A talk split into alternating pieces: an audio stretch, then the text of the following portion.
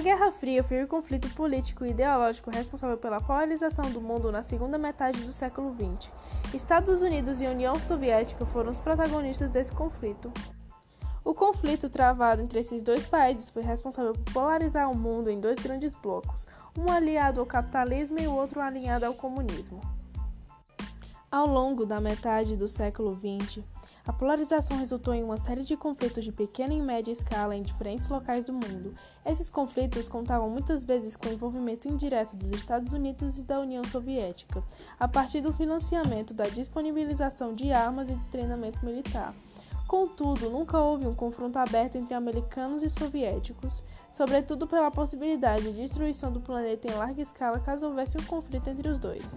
Apesar dos recursos afiados e da intensa atuação estratégica para manter sua zona de influência, americanos e soviéticos foram cautelosos ao extremo e evitaram um conflito contra o outro.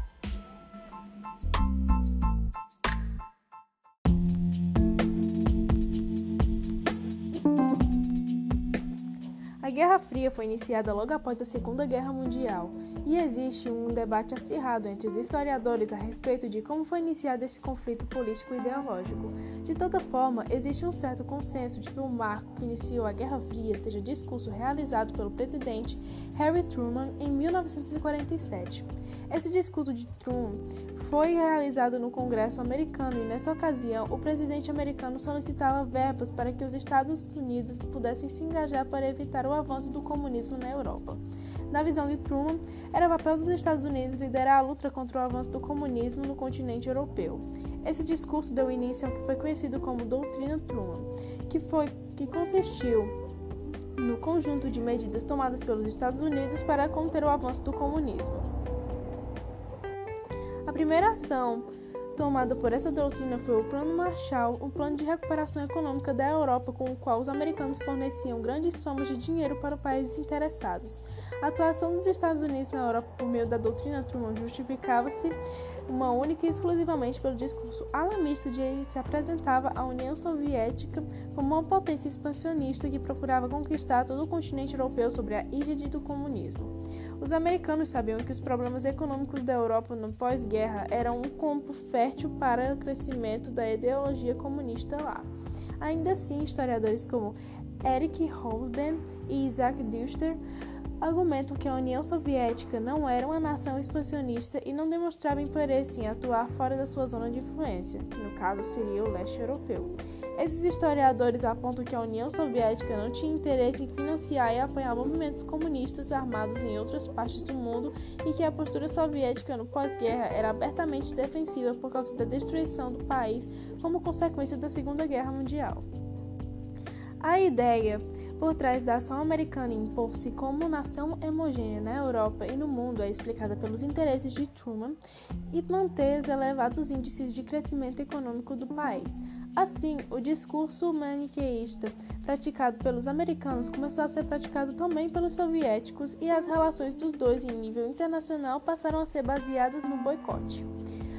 Além disso, existem várias evidências que apontam que o governo soviético não tinha interesse em expandir-se territorialmente e tinha o objetivo de assegurar apenas a área de influência. Isso de fato aconteceu, e na Segunda Guerra, os locais invadidos pelo Exército Vermelho, que era o Exército Soviético, foram transformados em estados satélites do regime comunista de Moscou.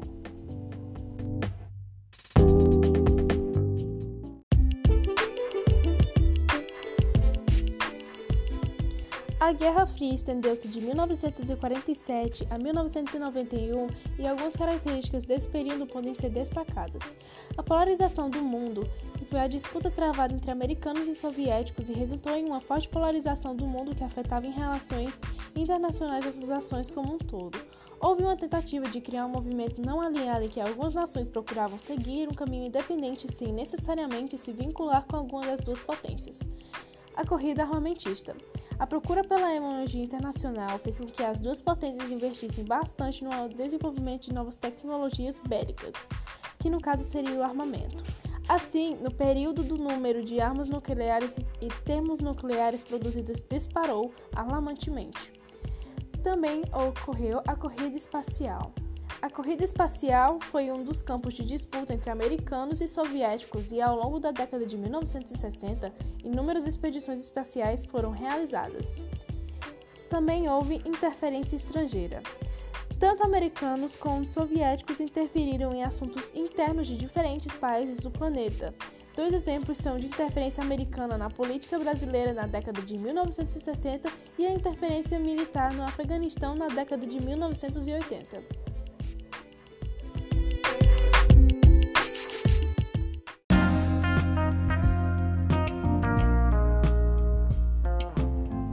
Guerra Fria criou um clima de forte tensão internacional a respeito da possibilidade de um conflito aberto entre americanos e soviéticos.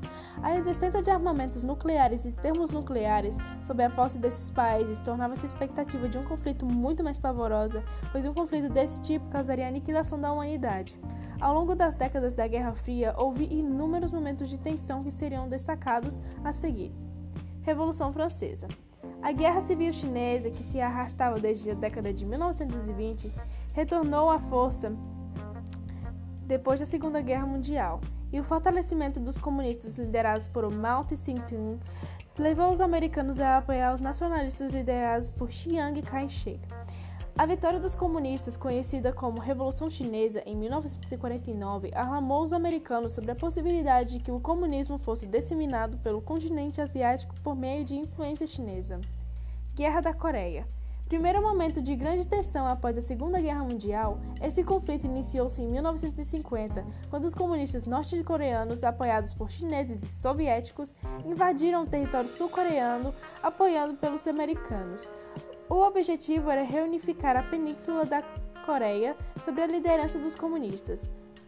Esse conflito contou com o envolvimento direto de soldados americanos, mas ao longo do conflito não houve nenhum dos lados sobressaiu-se e o conflito teve um fim em 1953 com um amistício que ratificou a divisão das Coreias, divisão que existe até hoje, sendo elas Coreia do Sul e Coreia do Norte.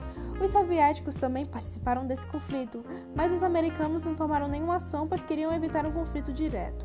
Crise dos mísseis em Cuba. A crise dos mísseis foi um momento maior de tensão entre as duas potências da Guerra Fria que se passou em 1962. Naquele ano, o Serviço de Inteligência dos Estados Unidos descobriu que a União Soviética estava instalando-se nas bases de Cuba país que havia passado por uma revolução nacionalista em 1959. A inteligência americana sabia que os mísseis soviéticos representavam pouca ameaça para os Estados Unidos, mas o presidente americano sabia que a questão teria repercussão negativa sobre seu governo e decidiu intervir. O governo americano disse aos soviéticos que se os mísseis não forem retirados, seria declarada guerra. As negociações arrastaram-se durante semanas e os dois lados chegaram a um acordo. Os soviéticos decidiram retirar os mísseis de Cuba e os americanos aceitaram retirar seus mísseis instalados na Turquia. Guerra do Vietnã. A Guerra do Vietnã foi um conflito travado entre 1959 até 1955, 75, perdão entre Vietnã do Norte e Vietnã do Sul, e ambos lados procuravam unificar os, o país sob seu controle. Os americanos entraram nesse conflito em 1955 e enviaram milhares de soldados ao Vietnã. Essa guerra foi extremamente impopular nos Estados Unidos e os americanos retiraram-se do conflito sem alcançar seus objetivos. Em 1973, os comunistas tomaram o controle do país e até em 1976, logo após vencerem a guerra. Guerra do Afeganistão em 1979. O Afeganistão é mencionado por muitos como o Vietnã da União Soviética. Esse conflito foi travado entre 1979 e 1989 e se iniciou quando os soviéticos invadiram o Afeganistão para apoiar o, governo comunista daquele país contra rebeldes islâmicos. A invasão soviética levou os americanos a financiarem e treinarem os rebeldes islâmicos e esse conflito foi extremamente penoso para os soviéticos que se retiraram em 1989.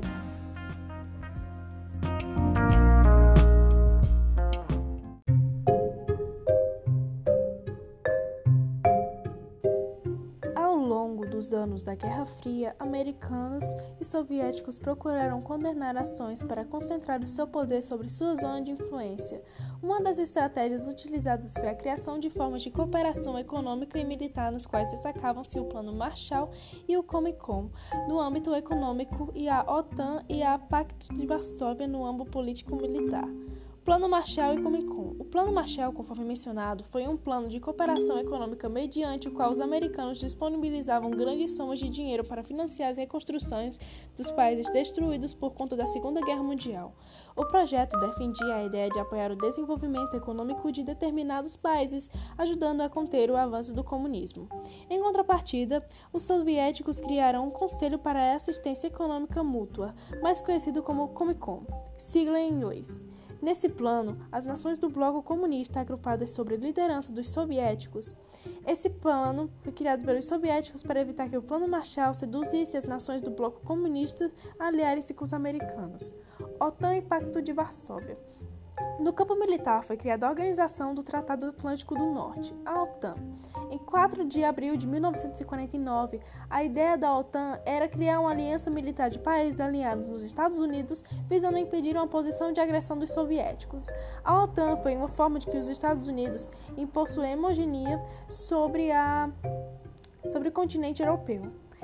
Na mesma proposta, os soviéticos criaram o Pacto de Varsóvia em 1955. A ideia era garantir a segurança das nações do bloco comunista e evitar uma possível agressão realizada pelos estadunidenses.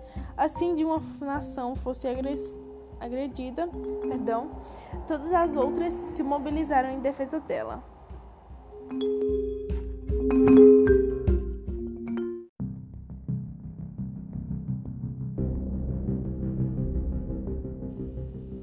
No caso da Alemanha, a Guerra Fria teve impactos muito maiores do que em grande parte do mundo.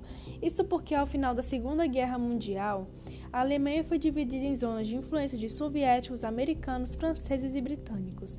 Essa divisão teve reflexos no futuro do país que acabou sendo dividido em duas nações, sendo elas República Democrática Alemã, RDA, alinhada à União Soviética e conhecida como Alemanha Oriental, e República Federal da Alemanha, RFA, alinhada aos Estados Unidos e conhecida como Ale Alemanha Ocidental. A cidade de Berlim também foi dividida e transformou-se na capital de duas Alemanhas.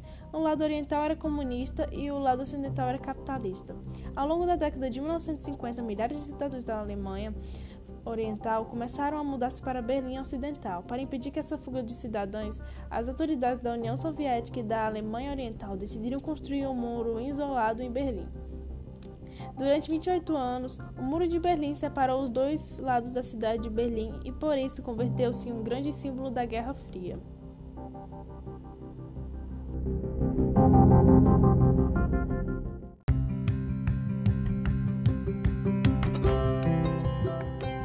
Fria teve um fim com a dissolução da União Soviética que ocorreu em 26 de dezembro de 1991. O fim da União Soviética foi resultado da crise econômica e política que atingiu aquele país a partir da década de 1970. A falta de ações para resolver os problemas do bloco comunista foram responsáveis por levar o país ao fim. A economia soviética demonstrava já na década de 1970 claros sinais de esgotamento e o país era mais atrasado em relação às grandes potências. A indústria soviética estava em queda, a produção agrícola é insuficiente os indicadores sociais começaram a regredir, demonstrando um claro empobrecimento do país. A disparada no valor do petróleo criou uma falsa sensação de prosperidade no começo da década de 1980 e por isso o país não passou por reformas importantes em sua economia. Além disso, a sociedade soviética não tinha acesso a tecnologias que garantiam um avanço na, na qualidade de vida no ocidental e a corrupção tornava-se tudo pior. Dos acontecimentos da década de 1980 acabaram agravando a situação do país. A invasão do Afeganistão forçou a União Soviética a gastar milhões na luta contra rebeldes islâmicos e, em 1986, o acidente nuclear em Chernobyl causou a morte e destruição, além de forçar os soviéticos a gastarem altas somas de conterem os efeitos do acidente nuclear. A situação econômica ruim contribuiu para aumentar satisfação da sociedade com os governos comunistas. Em todo o bloco, a pouca liberdade de expressão e autoritarismo manifestado pelos governos comunistas eram a realidade, e a insatisfação com a crise econômica e a, e a economia questão política fizeram surgir movimentos de oposição por todo o bloco comunista. No caso, a queda do Muro de Berlim em 1989 simbolizou o fim da Alemanha Oriental e deu um início à reunificação alemã. Os primeiros sinais manifestaram-se na Alemanha Oriental, Hungria e Polônia. Os alemães derrubaram o Muro de Berlim no final de 1989 e promoveram a reunificação da Alemanha. Os húngaros abriram as fronteiras do país para o Ocidente e os poloneses elegeram o primeiro governo não comunista desde a Segunda Guerra Mundial. A União Soviética começou a promover a abertura de sua economia no governo de Mikhail Gorbachev por meio de glasnost e perestroika. Logo, as nações que formavam a União Soviética começaram a se mobilizar pela sua independência. Em 25 de dezembro de 1991, Gorbachev renunciou e no dia seguinte a União Soviética foi dissolvida. Em sequência, uma série de países conquistaram a sua independência, tais como Ucrânia, Bielorrússia, Armênia e etc. Esses países reuniram-se na Comunidade de Estados Independentes, CEI, e realizaram a transição para o capitalismo. E é isso. Espero que vocês tenham gostado do podcast e tenham uma boa noite, um bom dia, uma boa tarde, não importa o horário que vocês estejam vendo. Espero que vocês proveito. É isso.